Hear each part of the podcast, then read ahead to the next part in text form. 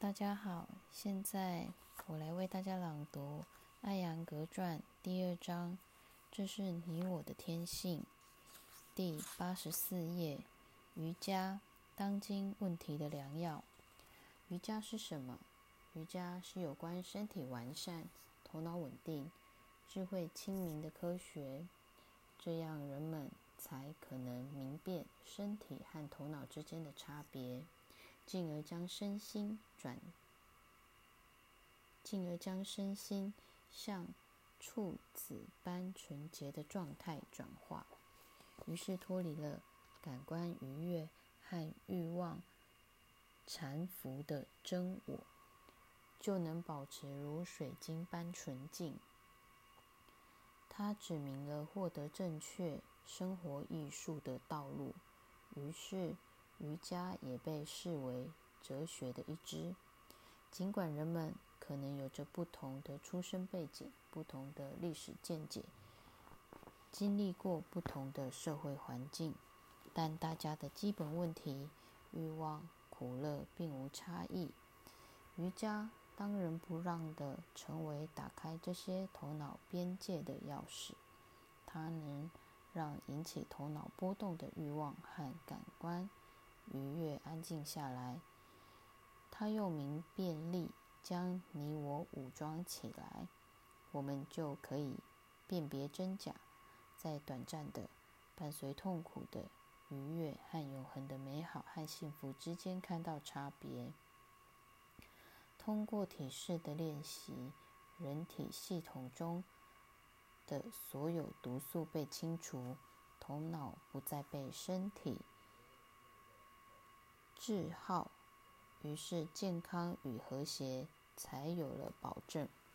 健康的头脑能够产生一股推动力，让身体和感官放下对所需事物的执着，而去执着于寻求灵魂所有知识、行动和情感的源头。这样，个体的小我就不再紧要。我们开始关照宇宙真我。瑜伽既是方法，同时又是目标。和文明一样古老的瑜伽，能否契合当今世界？技术知识的发展已经超出普通大众的理解。这种知识让人类登月，恐怕是迄今最为最为伟大的奇迹。成为可能。尽管智力上已经发达到可以登上月球的高度了，但在精神上人却变得更狭窄。人与人之间的距离越来越远，怀疑、迷惑、竞争、为生存而做的挣扎都日益增长，紧张和压力增多，自私已经扎根。为了全人类谋福祉的无私精神。则侧密不见，则隐秘不见。我们或许已经征服了无名，但却被自我中心牢牢套住。帕坦加利解释了三种人类的缺陷：智慧、情感和本能。无名和自我中心是愚趣，无名和自我中心是智慧缺陷；欲望和贪恨是情感缺陷。而我执则是本能缺陷。瑜伽习练可以消除这些缺陷，点燃那真实不虚的知识，还能赋予力量，而不是制造痛苦的情感。瑜伽可以帮助人们理解他人的弱点，培养宽恕的的艺术，克服引发情感波动的事件。今天，人们最需要的便是身体的健康、情感的稳定和智慧的清明。智界、内治和体式带来身体健康；呼吸控制法和质感带来情感的稳定；专注和冥想让人获得清明的智慧；三摩地带来绝对的喜乐体验，而这喜乐对人类的存在是如此的重要。西方对瑜伽的兴趣何以如此之大？在过去的二十五年间。我一直有规律的走访西方国家，每次三个月左右，在这些旅程中，无论是面对许多有地位、有学识的人，还是普通人，最常被问起的问题是：西方人对瑜伽的兴趣何以与日俱增？印度历史悠久，文化长新而丰饶。尽管我们曾被他国统治多年，又难以摆脱贫困的束缚，但我们的根从来没有丢。我们的文化。对哲学的思辨和对内在真我的崇尚，保护着我们过渡了各种类型的为难。面对生活的苦难，我们懂得了生活的意义和深度。印度教本身甚至都没有被禁锢于教条之中，它已经一再的证明自己不仅仅适用于印度人，更是一门通用的信仰。瑜伽在几世纪前就获得了发展，它是古老而完美的科学，带我们认识最真实的内在。它也是从我们的行动和冥想中自然兴起的一门技术。想要获得连结和安稳，人要学会安定其心。一面是安定的心，一面是纷涌的思绪和情感。人要去跨越两者的边界，被思绪和情感染着的行动是不纯粹的。纯粹的情感能生出技术，能带来平静、道德和创造力，那是真正的瑜伽。于是，瑜伽带来行动的纯净、思维的清明、心的安稳。西方世界已经意识到，真的有必要将瑜伽带入他们的生活方式中。当耶胡迪·梅纽因在一九五四年第一次把我介绍给西方世界之时，我开始播撒瑜伽的种子。而今，我可以骄傲地说，这些种子已经长成了森林。我看到热情还在升温，数以百计的西方人付出了艰苦努力，并学有所成。他们现在正在遍布欧洲、北美、非洲、澳大利亚。西亚兰、马里求斯等他等地的瑜伽中心授课，并多以纯粹的人道主义为基础。由此，更多的人将有机会认识瑜伽。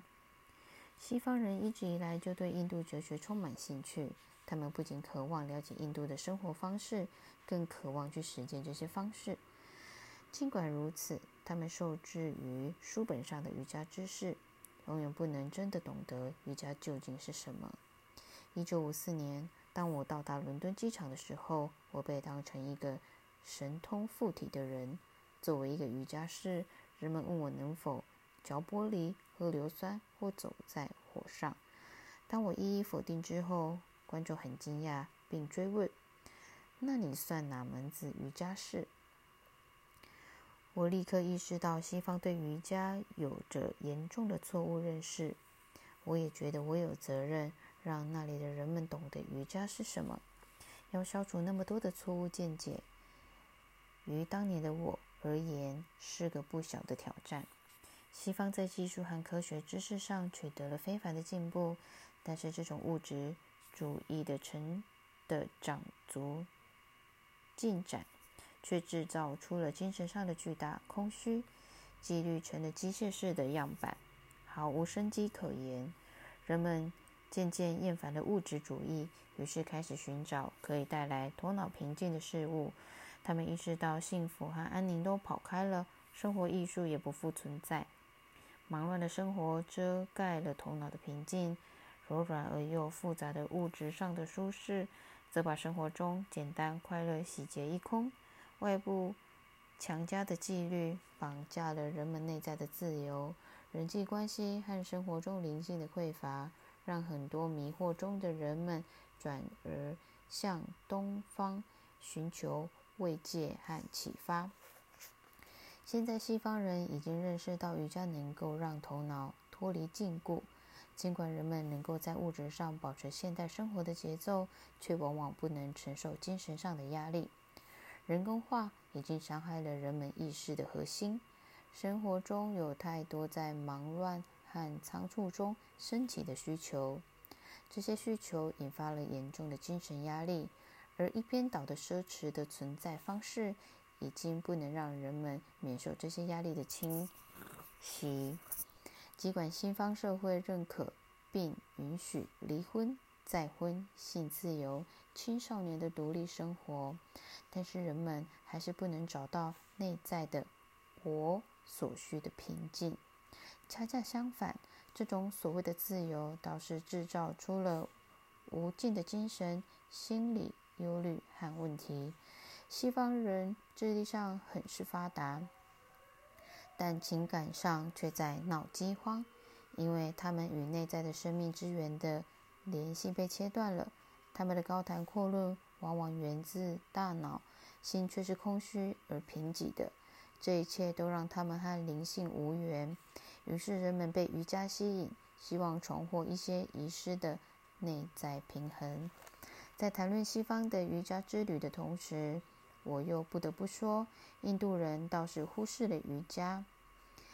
这可是源自我们古圣先贤的珍贵遗产啊！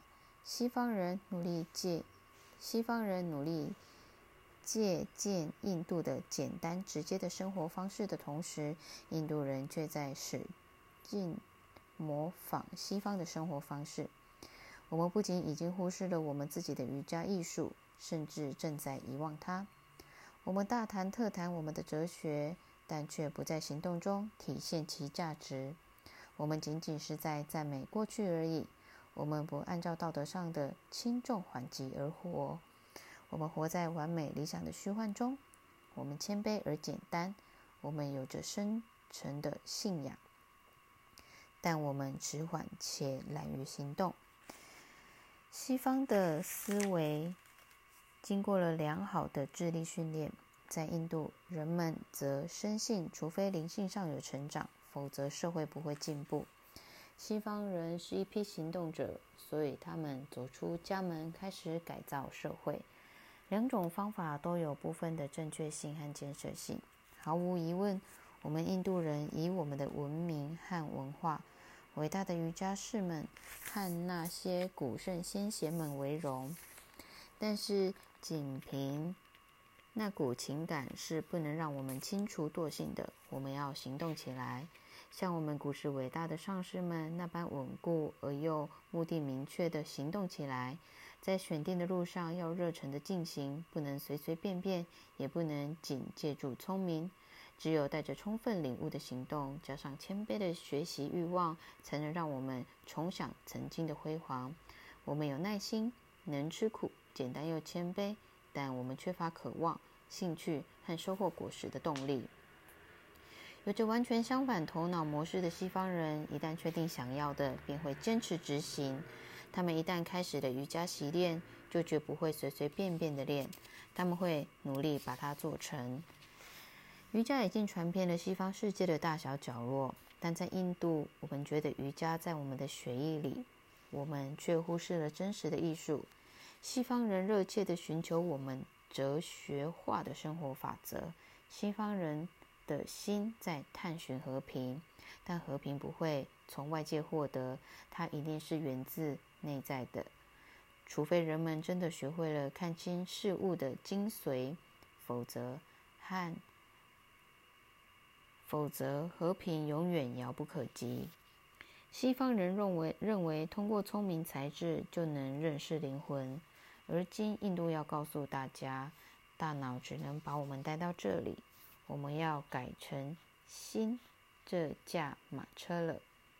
大脑和心应该彼此合作，合理的精神探索和坚实的道德背景是不可或缺的。